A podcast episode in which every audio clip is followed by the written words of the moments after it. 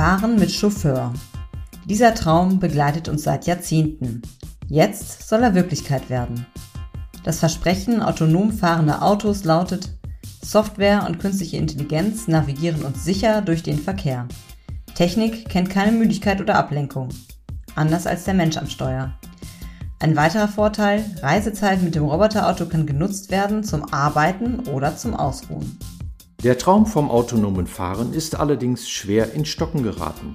Hieß es noch vor nicht allzu langer Zeit, dass Anfang der 2020er Jahre die ersten Roboautos ohne Fahrer und ohne Lenkrad unterwegs sein werden, so ist diese Prognose heute längst überholt. Mit der Technologie sind enorme regulatorische und ethische Fragen verbunden. Das Thema ist komplexer als gedacht. Über den aktuellen Stand sprechen wir heute mit einer Koryphäe auf dem Gebiet. Wir, das sind die Mobilitätsjournalisten Jana Kugot und Dieter Fockenbrock, haben Johann Jungwirth eingeladen, in der Branche besser bekannt als JJ. Seit knapp drei Jahren ist er für das Intel-Unternehmen Mobileye in Israel tätig Zuvor hat Johann für Volkswagen und Apple in Wolfsburg und Kalifornien gearbeitet. Johann glaubt, dass autonomes Fahren in diesem Jahr in Deutschland Realität wird. Fastlane, der Mobilitätspodcast von Tagesspiegel Background. Gespräche mit Pionieren, Visionären und Entscheiderinnen über das mobile Leben von morgen. Autonomes Fahren ist die Zukunft. Automobilkonzerne haben Milliarden in die Technologie investiert, aber auch neue Player drängen auf den Markt. Funktionierende Geschäftsmodelle fehlen allerdings nach wie vor. Wann rollen die ersten Robotaxis im Regelbetrieb auf die Straße? Wo kommen sie zum Einsatz? Lässt sich mit der Technologie überhaupt Geld verdienen? Wer wird den Markt für sich gewinnen? Wozu brauchen wir autonomes Fahren überhaupt? Diese und andere Fragen stellen wir heute Johann Jungwirth, Johann ist der Experte für autonomes Fahren und er ist zu Gast bei Fastlane. Der 49-Jährige hat für Mercedes-Benz und Apple gearbeitet und er spielte eine federführende Rolle bei der Entwicklung von Cedric, dem ersten selbstfahrenden Auto des Volkswagen-Konzerns. Vor gut drei Jahren wechselte er zu Mobileye. Mobileye ist eine Tochtergesellschaft des amerikanischen Chipherstellers Intel. Ja, herzlich willkommen bei Fastlane, Johann Jungwirth. Ja, vielen Dank. Ja, ähm, wir erwischen dich heute an äh, einem Tag, wo ja eigentlich dann ähm, in Israel nicht gearbeitet wird. ähm, du le lebst und arbeitest in Jerusalem. Ähm, wie legst du eigentlich deinen täglichen Weg zur Arbeit zurück und wie weit ist das? Ja, das sind nur wenige Minute, äh, Minuten, also maximal eine Viertelstunde. Ich äh, lege den Weg, ähm, sag mal, in der Regel mit, mit dreierlei Verkehrsmitteln äh, zurück. Also äh, zum Teil mit dem Auto. Ähm, das sind dann etwa zwölf Minuten Fahrt. Ähm, da wir aber nur ein Auto in der Familie haben, ähm, also wenn meine Familie, meine Frau, meine vier Kinder das Auto brauchen, äh, äh, dann steige ich um auf, äh, äh, auf den Bus und oder Bus und Bahn ähm, und meinen Roller. Das heißt, mein E-Scooter in der Regel zum Bus und dann äh, ist es sozusagen ein, eine, eine Buslinie, ähm, die hierher fährt äh, und dann wieder mit dem E-Scooter sozusagen ins Office. Ähm, und ähm, jetzt seit ein paar Monaten äh, bin ich auch mit äh, den selbstfahrenden Fahrzeugen unterwegs und lass mich auch äh, äh, schon äh, äh, ja immer wieder nach Hause fahren und, und von zu Hause wieder ins Office, ähm, was ganz viel Spaß macht. Also ich verbringe zwei, drei Stunden am Tag in diesen Autos. Ja, du sagst es, ähm, das autonome Fahren wird ja oft so als ein Konzept gesehen, was eben sich gerade für diese Pendelverkehre von zu Hause zur Arbeit eignet. Äh, man kann darin arbeiten, sich aber auch einfach ausruhen. Wie weit weg ist diese Vision denn eigentlich noch? Also wir legen äh, dieses Jahr los. Äh, wir haben jetzt eine Flotte an selbstfahrenden Fahrzeugen äh, hier in äh, Israel, also Level 4. Das heißt also wirklich vollautonomes Fahren. Äh, diese Autos benötigen kein Lenkrad und keine Pedalerie mehr. Ähm, die hat man im Prinzip äh, nur noch für den äh, Erprobungsbetrieb, für das Testen äh, und mit einem Sicherheitsfahrer an Bord. Ähm, ich bin selbst zertifizierter Sicherheitsfahrer und ähm, wir planen also bis Ende diesen Jahres, ähm, natürlich abhängig dann auch von den Freigaben, von der Typgenehmigung äh, des Fahrzeugs ähm, äh, durch das KBA und mit Unterstützung von TÜV Süd dann in, in Deutschland, ähm, so weit zu sein. Also wir starten sozusagen in, in München in Deutschland mit unserem Partner Sixt als Betreiber äh, und auch Anbieter dann von dem Dienst äh, neben Movit äh, und auch hier in Israel. Und sag mal, ob es jetzt Ende diesen Jahres wird oder Anfang nächsten Jahres, spielt keine große Rolle. Aber wichtig ist, dass es jetzt losgeht. Und dann äh, hängt es natürlich davon ab, sozusagen, wie schnell man ausrollen kann und das dann wirklich in die Breite bringen kann, sodass möglichst viele Menschen das erleben können. Aber es geht jetzt los.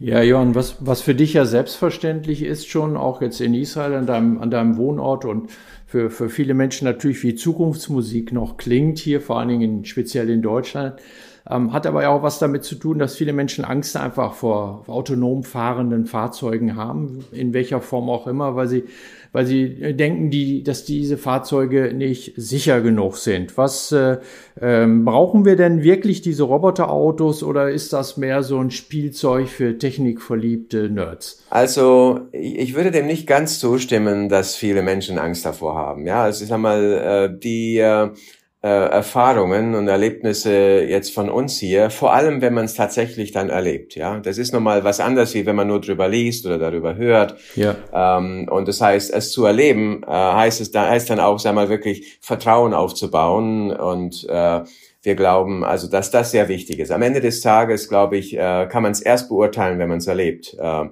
Und da ist meine Erfahrung und auch die Studien, äh, die ich selbst durchgeführt habe, schon in meiner ja, Vergangenheit in den letzten zehn Jahren, ähm, dass das Vertrauen zum einen also schnell aufgebaut wird und wächst und auch nachhaltig ist. Ja, ähm, das heißt, da mache ich mir eigentlich weniger Gedanken. Ich glaube, was jetzt ganz wichtig ist, es schnell auf die Straße zu bringen und und es ist meiner Ansicht nach jetzt um zu der zweiten äh, Hälfte der, der Frage zu kommen nichts, äh, was nur für Nerds ist, sondern das ist wirklich was für den Alltagsgebrauch. Äh, ob das dann eben jetzt ab 22 bis 25 dann eher, wir mal, Flottenfahrzeuge sind, also selbstfahrende Taxis, selbstfahrende Shuttles, die man dann auf Knopfdruck bucht oder die auch mal eine Buslinie äh, zum Beispiel ersetzen, auch gerade im ländlichen Raum, wo wir alle wissen, dass ÖPNV nicht besonders rentabel ist, auch äh, weil eben viel, sehr, sehr viel weniger Leute mitfahren, äh, wo es auch sehr viel Sinn macht, äh, das, das einzusetzen.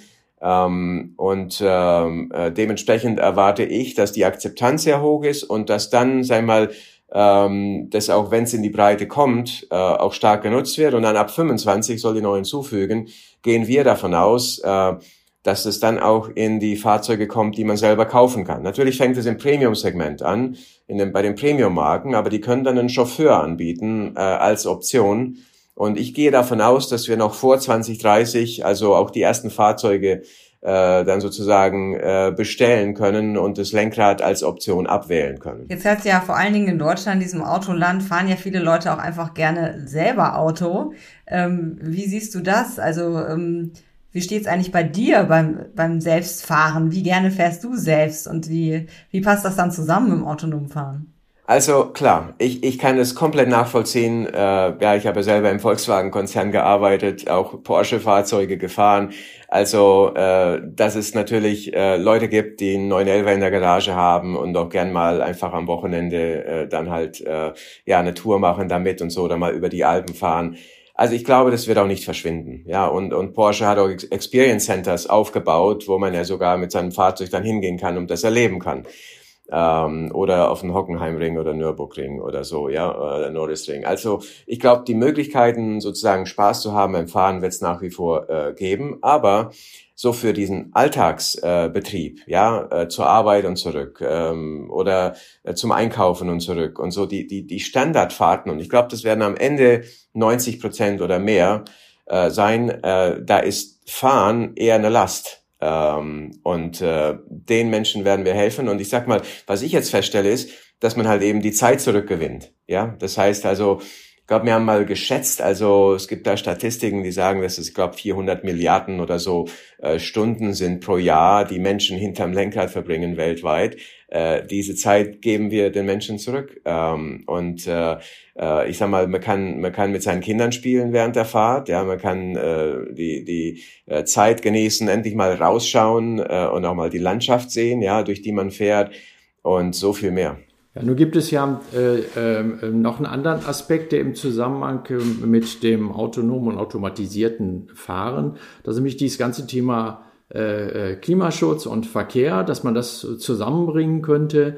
Ähm, autonomes Fahren, hast du erklärt, äh, erleichtert natürlich das Leben, entlastet natürlich auch.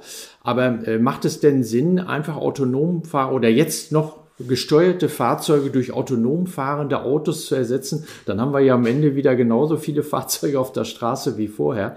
Und äh, äh, es ist sozusagen unter Verkehrsaspekten ist überhaupt nichts gewonnen.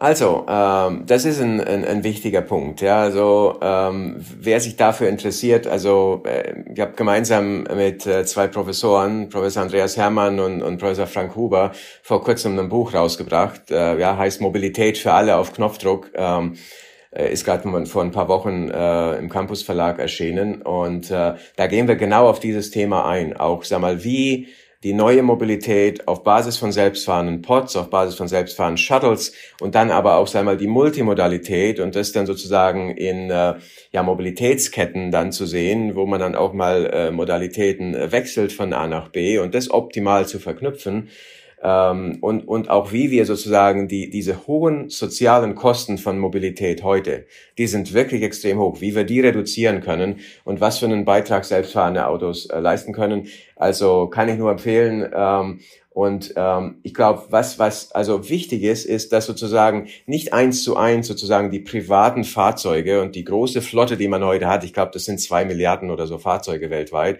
äh, einfach sozusagen ersetzt ja durch äh, selbstfahrende Fahrzeuge, die dann genauso groß sind und genauso schwer und genauso viel Platz belegen, dann hat man natürlich nichts gewonnen. Ja, das heißt also wichtig ist dort und das wird natürlich auch ein Stück weit Verhaltensänderungen also äh, bedürfen, also dass dass man auch mehr auf Shuttles geht, gerade für diese täglichen Fahrten und und wenn es bequem ist, ja, wenn die sozusagen einen fast am am, am Startpunkt oder wo man gerade äh, äh, steht, egal ob es zu Hause ist oder beim Einkaufen irgendwo oder auf der Arbeit, einen abholen. Vielleicht muss man mal 100 Meter laufen oder so, einen kleinen Umweg äh, und, und einen dann aber zum Ziel bringen und nicht wie ÖPNV heute noch mit mehrfach umsteigen und so weiter äh, und mit Wartezeiten und mit irgendwie festen Zeitplänen, sondern irgendwie, also on demand, äh, auf Bedarf, auf Knopfdruck eben dann, wenn man es braucht da sehen wir eine große Möglichkeit. Äh, und, und ich sage mal, der andere wichtige Aspekt zum Thema soziale Kosten, äh, die 1,35 oder 1,4 äh, Millionen Verkehrstote im Jahr, 50 Millionen Verkehrsverletzte im Jahr im Straßenverkehr, 94 Prozent davon durch uns Menschen verursacht. Wir glauben irgendwie, dass wir sehr gute Autofahrer sind, aber das, das zeigt die Statistik, dass das nicht stimmt. Ja. Ja, jetzt hast du ja schon gesagt, es soll ja bald äh, konkret losgehen in München, Ende, des, oder Ende diesen Jahres oder Anfang kommenden Jahres, so um den Dreh. Ähm, und äh, das große Ziel, das ja gerade auch schon aufgezeigt, so eine Vernetzung von verschiedenen äh, Mobilitätsangeboten. Aber wenn es jetzt in München losgeht, wie genau soll das konkret aussehen? Also wie kann ich mir das vorstellen? Mhm. Wie wird der Service aussehen? Ja, also zum einen, äh, also werde ich kurz das Fahrzeug beschreiben. Das ist ein Neo ES8, äh, gibt es auch in Norwegen zum Beispiel in Europa äh, äh, zu kaufen. Das ist ein Elektrofahrzeug, äh, hat sieben Sitze. Äh, davon wird, werden sechs Sitze für Passagiere nutzbar sein. Das heißt also äh, Gruppengrößen von bis zu sechs Personen äh, können dann das Fahrzeug äh, buchen. Äh, man muss einfach nur die Move It App installiert haben oder die Sixt App äh, installiert haben auf seinem Smartphone, Android oder iPhone. Und dann kann man das Fahrzeug buchen. Der Service ist erstmal, sei mal, auf einen gewissen Teil von München begrenzt, weil wir erstmal mit äh, 20 Fahrzeugen oder so circa starten äh, werden, bevor wir dann äh, also die Flottengröße steigern und natürlich viel mehr Menschen äh, das da nutzen können. Ähm, und äh, natürlich haben wir geplant, äh, Pooling ähm, dann auch äh, anzubieten in, in einem zweiten Schritt, so dass man dann eben genau diesen Aspekt, also wie bei den, sagen wir, Moja Shuttles zum Beispiel in Hamburg, äh, nutzen können, dass mehr als ein, äh, eine Person oder als eine Gruppe, die zusammenfährt, ähm, dann eben äh, in dem Auto äh, Platz haben äh, werden. Und äh, das Fahrzeug hat äh, eine 100 Kilowattstunden Batterie. Das heißt also, wir nennen das All-Day Battery Life oder eben Ganztages äh, äh, ja, Batterielaufzeit, äh, was auch gut ist für den Betreiber äh, Sixt. Ähm, und ähm, wir haben ja eine zweite Partnerschaft vor kurzem angekündigt mit Deutsche Bahn.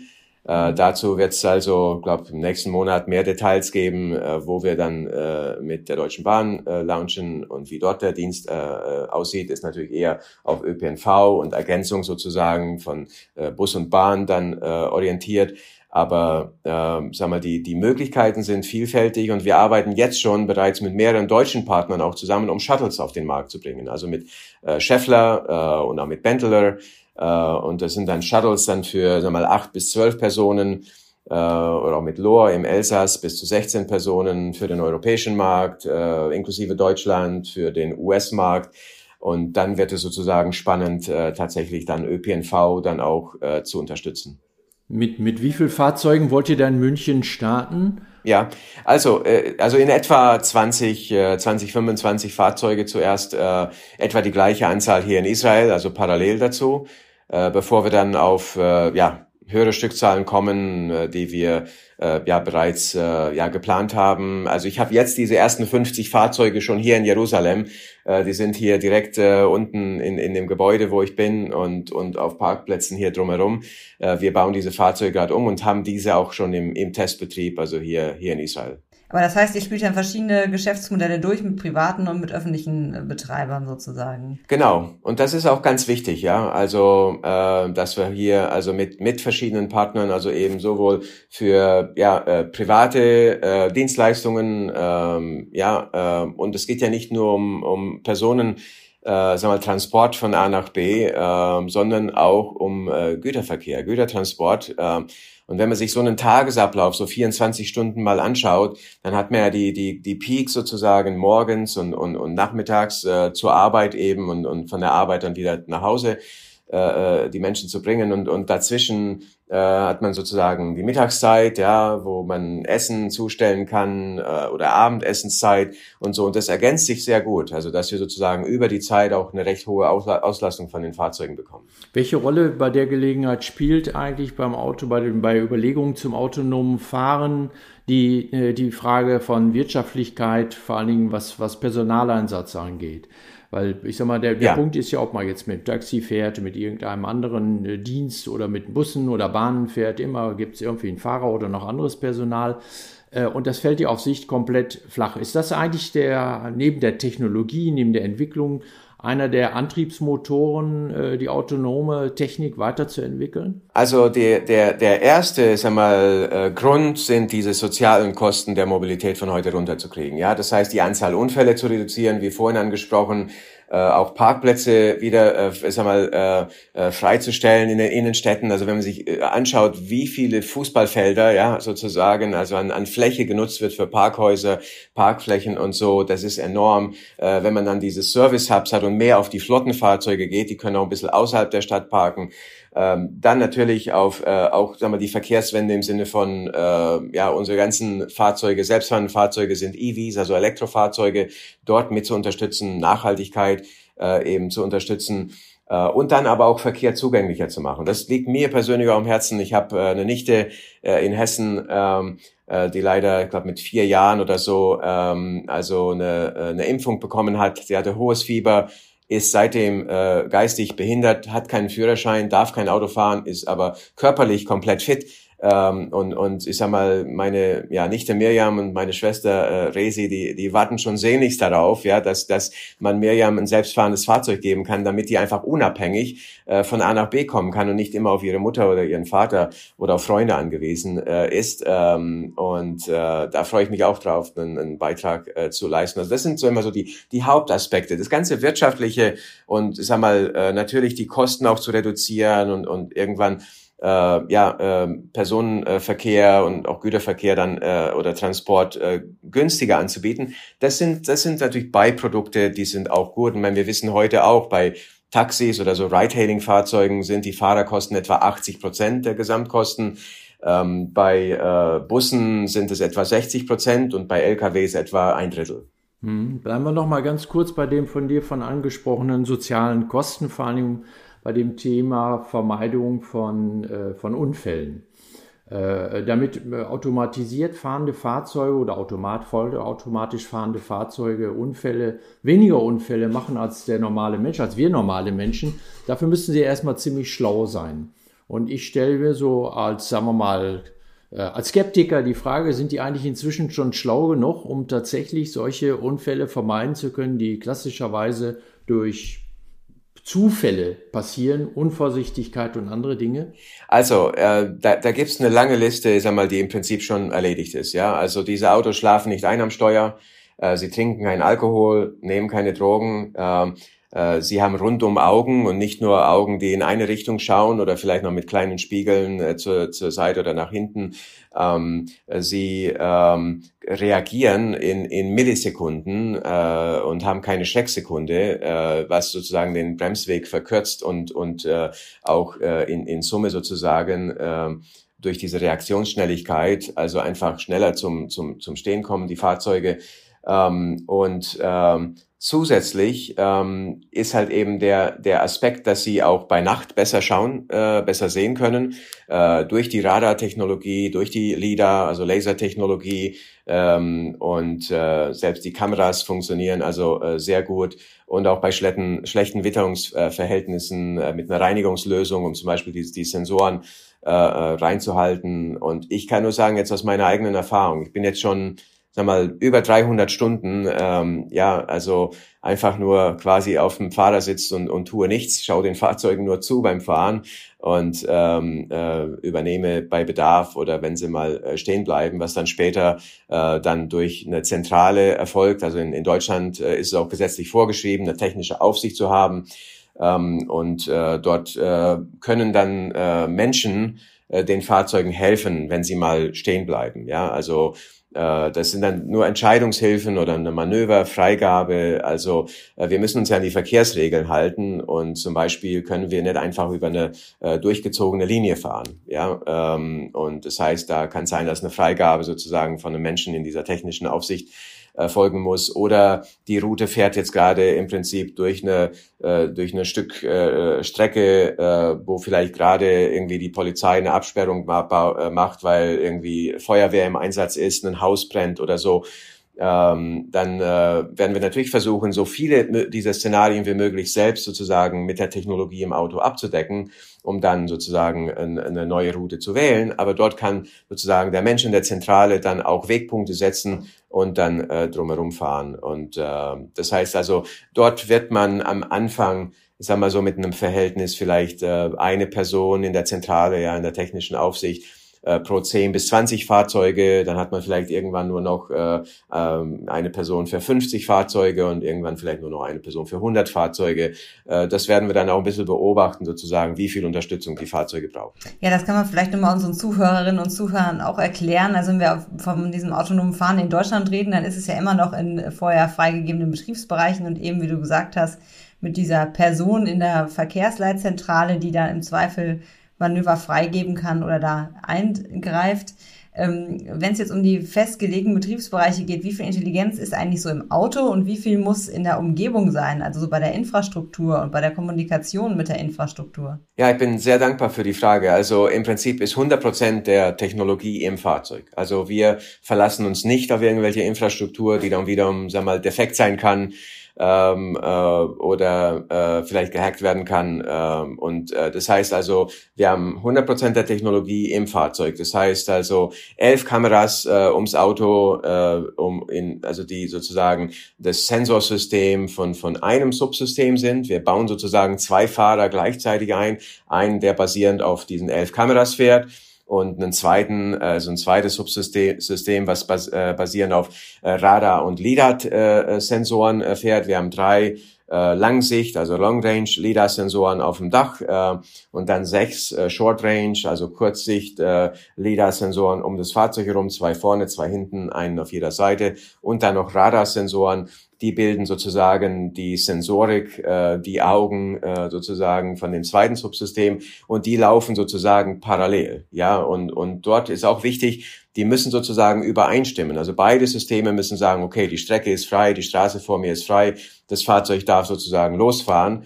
Ähm, und es reicht, wenn eines dieser beiden Subsysteme sozusagen sagt, hey, ich sehe ein Objekt, ob das jetzt ein Mensch ist oder ein Fahrrad oder ein Ball oder sonst was damit das Fahrzeug zum Stehen äh, bleibt. Und so kriegen wir sozusagen auch durch Redundanz, und das haben wir nicht nur in der Sensorik, sondern auch in den Platinen, in dem Steuergerät, ähm, sozusagen äh, zwei äh, dieser Hauptplatinen, ein Primärsystem und eben Sekundärsystem und äh, zweimal Spannungsversorgung, zweimal Kommunikation zum Fahrzeug, auch die Prozessoren, unsere eigenen IQ-Chips, die wir also auf diesen Platinen in dem Steuergerät, in dem Level 4, äh, also vollautonomes, äh, vollautomatisches Fahren äh, oder vollautomatisiertes Fahren äh, haben. Das heißt also, das ist im Prinzip komplett durchdacht und, und, und eben voll redundant äh, von der Hardware über die Software und über die, äh, die Dienstleistung sozusagen. Also sie hat nicht darauf angewiesen, dass man in der Umgebung auch noch Sensoren und Kameras und so anbringt, äh, damit es wirklich sicher ist. Gar nicht. Wir brauchen nur die Verkehrsschilder, die der Mensch auch hat. Äh,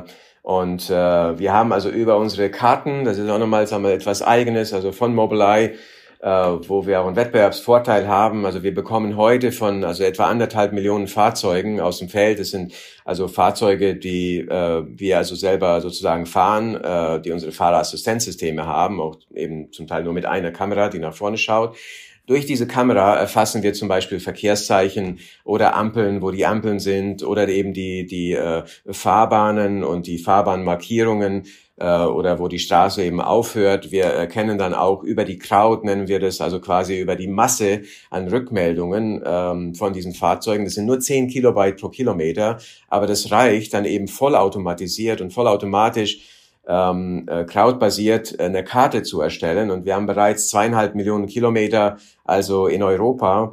Äh, Volkswagen nutzt zum Beispiel diese Karte auch in dem Travel Assist 2.5 äh, die neueste Generation, äh, um zum Beispiel die Spurhaltung zu machen, selbst wenn keine Fahrbahnmarkierung Markierung zu, zu sehen ist oder wenn die Fahrbahn schneebedeckt ist äh, oder vom Wasser äh, das spiegelt und man die Fahrbahnmarkierungen nicht sehen kann. Ähm, und äh, das ist wirklich äh, toll, dass wir also jetzt dann auch eben skalieren können, ausrollen können von Stadt zu Stadt zu Stadt oder Ort zu Ort, äh, auch ländliche Gebiete ohne dann erstmal diese Gebiete kartografieren zu müssen und Fahrzeuge rausschicken müssen, äh, um Karten zu erstellen. Und alle unsere Wettbewerber äh, müssen das, äh, sei es jetzt Waymo oder Cruise oder Argo oder Aurora. Ähm, und ähm, äh, das ist, äh, das hilft uns dann auch eben beim Skalieren dann ab kommendem Jahr. Also du glaubst, ja. die, die Zukunft liegt bei den, bei den Systemen, wie ihr die entwickelt, die ausschließlich in das Fahrzeug integriert sind und die nicht mit äh, externen Daten oder womöglich noch mit externer Technik kommunizieren müssen? Also da sehen wir ganz klar den Trend. Also wir können ja nicht auf die Infrastruktur warten. Also wenn wir ein System, also ein Selbstfahrsystem entwickeln würden, äh, was darauf wartet, dann können wir lange warten. Äh, ja, das ist sozusagen nice to have. Also das ist, das ist schön, wenn es da ist. Wenn Infrastruktur mit den Fahrzeugen kommuniziert, das nennt man ja V2X, ja, äh, Technologie äh, oder auch Fahrzeuge untereinander, Vehicle to Vehicle, V2V, äh, dann ist es schön. Das ist ein gutes Add-on. Äh, das hilft, ähm, aber es muss nicht sein. Es ist keine Basis, es ist keine Notwendigkeit. Also auch was die Netzabdeckung angeht und Netzverfügbarkeit äh, angeht und Technologie, also wir brauchen kein 5G, äh, uns reicht 4G, um äh, ja äh, mit den Fahrzeugen äh, sozusagen äh, mit der Zentrale, mit der technischen Aufsicht zu kommunizieren oder mit unserem Backend äh, und äh, wir können auch selbst ohne Netzabdeckung fahren. Ja, das heißt also auch mal durch einen Tunnel äh, oder wenn es irgendwo ein Funkloch gibt und das ist ganz wichtig, also dass die Fahrzeuge, so wie wir Menschen ja als Fahrer auch komplett unabhängig unsere Entscheidungen treffen können auf Basis von dem, was wir sehen äh, und was wir hören. Ähm, so können das dann die Fahrzeuge auch. Ja, wir haben immer noch eine Schnellfragerunde. Da würde ich jetzt gerne mal drauf einbiegen. Das heißt, äh, die auf die Fastlane, das heißt kurze Fragen, kurze Antworten. Würdest du gern mal mit Elon Musk zusammenarbeiten oder für Musk arbeiten? Also ich kenne Elon Musk gut, ja. Ich habe ihn mehrfach persönlich getroffen, auch mit ihm zusammengearbeitet während meiner Zeit bei Mercedes-Benz ähm, bei Daimler damals, ähm, wir hatten ja eine enge Kooperation. Von dem her kann ich ihn also persönlich gut einschätzen. Äh, ich muss sagen, also ich, ich rechne ihm hoch an, was er getan hat, äh, sag mal, für die Verkehrswende, für E-Mobilität äh, und äh, was er mit SpaceX äh, erreicht hat, ja, mit diesen Raketen, die jetzt wieder landen. Äh, das ist wirklich Wahnsinn. Also ich kenne auch den Softwarechef äh, oder Ex-Softwarechef von, von SpaceX, äh, der genau für diese Algorithmen auch verantwortlich war, äh, diese Raketen wieder landen zu lassen. Also wirklich Wahnsinn. Also das fasziniert mich. Also auch Raumfahrt in Summe. Also von dem her, ja, ich mag ihn und arbeite gern mit ihm oder würde auch in Zukunft gern mit ihm arbeiten. Ja, nächste Frage. Hierzulande wird ja heftig über das Tempolimit gestritten. Geschwind die Geschwindigkeitsbegrenzung aus Autobahnen äh, soll ja auch die Sicherheit erhöhen und außerdem gut fürs Klima sein. Ähm, andere wiederum halten das für Quatsch. Was ist deine Meinung? Also unsere selbstfahrenden Autos fahren bis 130 km/h Stand heute. Ähm, und ähm, wenn ich aber selbst unterwegs bin auf der Autobahn, glaube ich, äh, da hat schon Deutschland irgendwie noch ein schönes Alleinstellungsmerkmal und äh, es wäre schön, es zu behalten. Sehr diplomatische Antwort darauf. Ähm, Jan, immer wieder gibt es Gerüchte, dass auch Apple ein eigenes Auto sogar entwickeln will. Ähm, geschürt natürlich auch durch dich persönlich, weil du als Autoexperte ja mal für Apple gearbeitet hast. Ähm, haben Tech-Konzerne überhaupt das Zeug zum Autobauen? Äh, selbstverständlich haben Tech-Konzerne das Zeug dazu. Und äh, da, wo sie Hilfe brauchen, holen sich die Hilfe. Ähm, dementsprechend, also wir sehen das ja auch von China aus äh, und äh, vielleicht sogar Japan. Mal schauen. Sony hat ja auch zwei Prototypen gezeigt äh, und andere mischen da auch mit. Also gerade eben dieser Wandel hin zur Elektromobilität. Also Elektromotor, sehr einfache Technologie, Batterien, sehr einfache Technologie äh, und äh, sogar nachhaltig, äh, lokal, emissionsfrei. Also äh, ich glaube, die Kombination von eben Elektroantrieb und autonomes Fahren und jetzt eben sozusagen wirklich äh, software-definierte äh, ja, Produkte auf den Markt zu bringen. Äh, von dem her ist es kein großer Sprung ja, für Technologiekonzerne in dieses Gebiet zu gehen. Ja, China ist ein gutes Stichwort. Wir haben jetzt viel über die Situation auch in Deutschland gesprochen und was wir da so erwarten können. Ähm wenn du jetzt mal das so den Blick ein bisschen weitest, welche, auf welchem Rang liegt Deutschland eigentlich, wenn es ums autonome Fahren geht? Gut, also ich glaube, Deutschland liegt auf äh, Rang eins, äh, was die Anwendung angeht und den gesetzlichen Rahmen. Ja, das heißt, wir haben seit letztem Jahr 28. Juli 2021 ein Gesetz zum autonomen Fahren in Deutschland, ja, in Kraft äh, was äh, Weltspitze ist. Und äh, da habe ich selber auch meinen Beitrag geleistet äh, dazu und, und finde das wirklich äh, äh, total gut. Äh, das ist auch die Basis eben für unsere Entscheidung, nach Deutschland zu kommen als, als äh, ersten Markt, äh, gemeinsam eben mit Israel und parallel dazu. Ähm, und äh, wir warten jetzt nur noch auf die Verordnung. Ja, die sollte eigentlich schon im Dezember durch den Bundesrat genehmigt werden. Durch den Regierungswechsel gab es jetzt da ein bisschen Verzögerungen und äh, wir gehen jetzt aber davon aus, dass das äh, also nächsten Monat soweit ist. Äh, und wenn äh, nicht, äh, dann gehen wir davon aus, dass jetzt im Juli dann die europäische Verordnung sozusagen ready ist. Also da spielt es jetzt keine große Rolle, welche Verordnung zuerst kommt. Wichtig ist, man hat den Rahmen und kann dann die Fahrzeuge also TÜV genehmigen lassen, zulassen für Deutschland. Und ich sag mal, was die Technologie angeht, ja, also da ist es leider so, dass in Deutschland im Prinzip, ja, was die Technologie angeht, man eher hinten ist. Ja, genau. Das wäre auch die nächste Frage von uns gewesen. Die deutschen Autobauer haben zwar viel Geld, Milliarden, einige in äh, äh, die, die Entwicklung äh, investiert, versenkt, könnte man vielleicht auch sagen, aber technisch liegen wir lange nicht vorne. Woran liegt das, dass da andere Länder bei der Entwicklung dieser autonomen Technologie weiter vorne liegen, weit deutlich vor uns liegen? Gut, es hat mehrere Gründe, aber ich muss ja sagen, ich bin ja auch nicht ganz traurig, weil ich bei Mobileye arbeite ja, und wir davon, stellen ja, klar, ja. Wir, wir, stellen ja diese Technologie zur Verfügung. Von ja. dem her, also äh, sehen wir uns auch, muss ich sagen, ganz klar, so in, in Europa, ja, also äh, auf Platz eins, ja, was die Technologie äh, angeht. Äh, und ähm, ja, wir haben einige Partnerschaften mit deutschen ähm, ähm, Herstellern und, und äh, also ähm, Entwicklern äh, von Shuttles und, und äh, Fahrzeugen, Produkten für die Zukunft. Also ähm, ich glaube, es ist auch ein Stück weit äh, ja der Glaube, ja sozusagen daran, dass das technisch umgesetzt werden kann, dass es machbar ist, dass es machbar ist sozusagen in äh, entsprechend äh, kurzer Zeit äh, und und dann auch wirklich äh, das durchzuziehen. Ja, also ich glaube, es liegt ja nicht an den Menschen, ja, äh, die an den Entwicklern oder Designern oder Programmierern. Äh, wir haben äh, ja Top-Entwickler und auch, äh, sag mal, äh, Experten für künstliche Intelligenz in Deutschland. Aber äh, man muss da schon noch einiges investieren. Also so ein Selbstfahrsystem zu entwickeln. Äh, wir haben ja in Summe jetzt mittlerweile äh, etwa 3000 Menschen an Bord, ja, äh, die bei Mobileye arbeiten.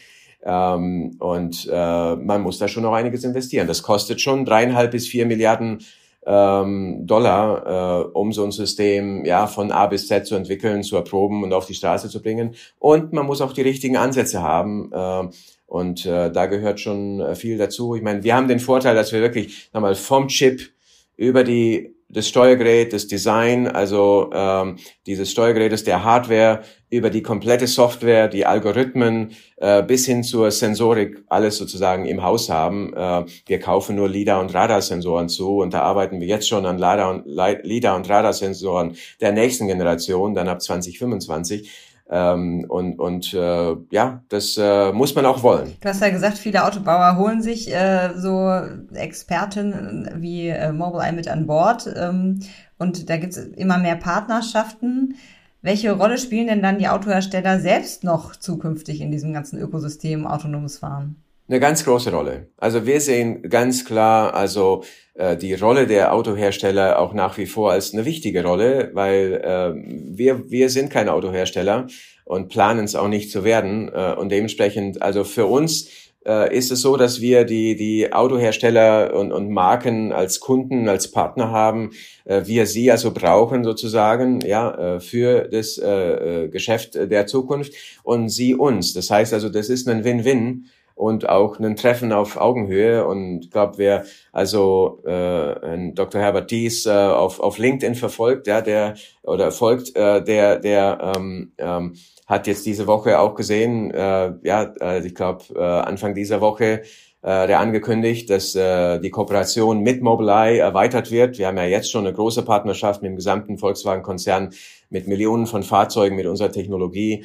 Ähm, und das wird jetzt weiter ausgebaut, hat er auch in seinem äh, Beitrag äh, gepostet auf LinkedIn, äh, dass jetzt also unser Mobileye Supervision, also Level 2 Plus, das heißt also, das ist dann schon, sag mal, Selbstfahren, nur eben noch vom Menschen überwacht als Fahrer äh, dann auch für äh, Porsche und, und Audi äh, integriert wird. Also wir also dort auch die Partnerschaft erweitern, mehr Technologie von uns ins Auto kommt und dann kann man das äh, tatsächlich auch im, im eigenen Auto erleben. Dann noch entsprechend mit dem Augen sozusagen, mit den Augen äh, auf den Verkehr und man muss noch aufpassen äh, und auch eingreifen bei Bedarf. Ähm, das ist noch nicht, äh, äh sei mal, komplett Level 4, äh, wie wir das nennen, also in der Fachsprache äh, vollautonom, äh, und, aber es ist schon hands-free.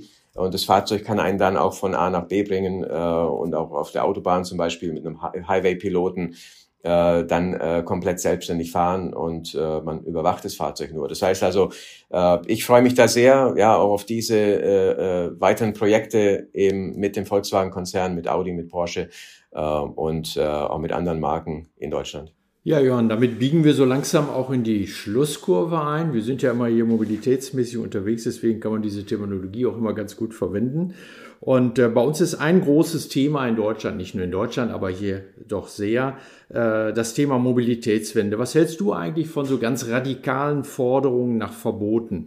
Zum Beispiel Komplettsperrung von Innenstädten für den Autoverkehr. Ich bin da nicht unbedingt ein äh, Freund, jetzt sage ich mal, von äh, verboten, grundsätzlich. Ja, ich glaube, wichtig ist auch dort äh, sozusagen die Möglichkeiten zu sehen. Ja, also ich, ich bin schon also für äh, sag mal, äh, äh, verkehrsberuhigte Zonen. Äh, und ich muss sagen, ich genieße es ja hier an der Jaffa Road zu leben in Jerusalem. Äh, ohne Verkehr, ja, da fährt nur eine Bahn, also so ein Light Rail. Ähm, und das ist ganz toll. Ja, das ist quasi eine große Fußgängerzone. Ich meine auch Paris äh, mit dem Ziel, eine 15 Minuten Stadt zu werden, sozusagen, dass alle Menschen, egal wo sie leben, äh, und arbeiten, also in 15 Minuten alles erreichen, was sie für den täglichen äh, Bedarf äh, brauchen und das möglichst zu Fuß ähm, und auch sag mal viel mehr Zonen in, in verkehrsberuhigte Zonen oder eben komplett für den Verkehr zu sperren. Also ich glaube, das ist grundsätzlich, also vom Ansatz her äh, gut. Ich glaube, wichtig ist nur, dass man eben das Gesamte betrachtet und den Menschen schon noch die Möglichkeit gibt, dann entsprechend äh, ja mit äh, ÖPNV und mit ergänzt dann eben eben durch durch Shuttles zum Beispiel, äh, die dann diese Bushaltestellen und, und Bahnhöfe äh, und so verbinden dann äh, mit den äh, lokalen Straßen. Also da, da ist ganz ganz viel möglich, wenn man das intelligent äh, verknüpft. Und ich glaube, sag mal, äh, in Zukunft wird sich irgendwann auch die Frage stellen, ob man Menschen äh, überhaupt noch erlaubt, äh, sag mal, selbst zu fahren, beziehungsweise ich erwarte zum Beispiel, wenn das mal belegt ist, dass diese selbstfahrenden Fahrzeuge zehnmal sicher, hundert sicher, hundertmal sicherer, vielleicht sogar tausendmal sicherer fahren als der Mensch, dass diese Frage dann auch hochkommt. Aber es wird sich wahrscheinlich automatisch, selbst ohne irgendwie Verbot oder, oder so, ähm, äh, so ergeben, dass, dass Menschen gar nicht mehr unbedingt dann selber äh, ins Lenkrad greifen wollen. Ja, also sozusagen äh, dann nur Verbotszone für den Privat-Pkw und alle Shuttles und autonome, natürlich autonom fahrende Shuttles dann, die dürfen da noch fahren. Ergänzt, ich ergänzt. Ich glaube, da muss man eine gute Balance finden. Ja, ich glaube, es wird nach wie vor Straßenzüge geben und so. Es ist ja schon auch wichtig, dass Menschen auch schnell von A nach B äh, kommen. Ja, das muss ja auch irgendwie convenient oder irgendwie äh, gut sein und und und ich glaube, da die richtige Balance zu finden. Natürlich 100% Fokus auf Sicherheit, 100% Fokus auf Nachhaltigkeit. 100% Fokus auf eben Reduktion dieser äh, sozialen äh, Kosten, die heute einfach unheimlich hoch sind. Ja, wir haben uns einfach dran gewöhnt, äh, ja, dass da irgendwie zwei A320 äh, pro äh, Woche oder so äh, abstürzen, quasi im, im Straßenverkehr, wenn man so will, wenn man das einfach mal äh, umrechnet. Äh, aber das, das, das, das müssen wir nicht mehr akzeptieren in Zukunft. Also von dem her sind mir diese Aspekte extrem wichtig, ja, und eben auch Zugänglichkeit, Accessibility, äh, ja, ähm, und, und äh, da glaube ich, können wir also zusammen, also wirklich als Gesellschaft, als Mobilitätsanbieter, als Betreiber, als Technologieanbieter, als Autohersteller, als Städte, Stadträte, ähm, ja, ähm, gemeinsam äh, wirklich ganz, ganz viel bewegen. Und, und das wird also meiner Ansicht nach eine, äh, eine Revolution werden. Also was, was, was wir erleben werden in den nächsten fünf bis zehn oder dann auch zehn bis zwanzig Jahren, bis es komplett ausgerollt wird, äh, in der Mobilität, im Verkehr, was Auto oder jetzt eben äh, äh, sag mal äh, Fahrzeuge auf Straßen äh, angeht, äh, das, das ist wie damals der Umstieg vom Pferd aufs Auto. Ja, das ist so massiv, das können sich die Menschen noch gar nicht vorstellen. In, in, in 15 Jahren werden wir zurückblicken und unsere Kinder dann irgendwann zurückblicken, werden sich fragen, ja, sag mal, seid ihr wirklich da selber noch gefahren? Ja, also gab es da noch eine Zeit, wo die Menschen selber fahren mussten, weil es keine andere Möglichkeit äh, gab? Ähm, also äh, es wird so anders. Also ich meine, man wird sich so dran gewöhnen wie heute an, an Smartphone, ja, äh, oder an andere Technologien, wo man einfach gar nicht mehr drüber nachdenken. Da lassen wir uns mal überraschen, wie das werden wird. Dann werden wir nochmal nachfragen, ob es tatsächlich auch so gekommen ist. Wir bedanken uns auf jeden Fall erstmal für dieses Gespräch. Ja, vielen Dank. Ja, sehr gern geschehen. Hat viel Spaß gemacht. Das war Fastlane, der Mobilitätspodcast von Tagesspiegel Background. Sie wollen mehr wissen über Verkehr und Smart Mobility? Dann testen Sie kostenfrei unser werktägliches Briefing. Pünktlich um 6 Uhr in Ihrem Postfach. Mehr Informationen auf background.tagesspiegel.de.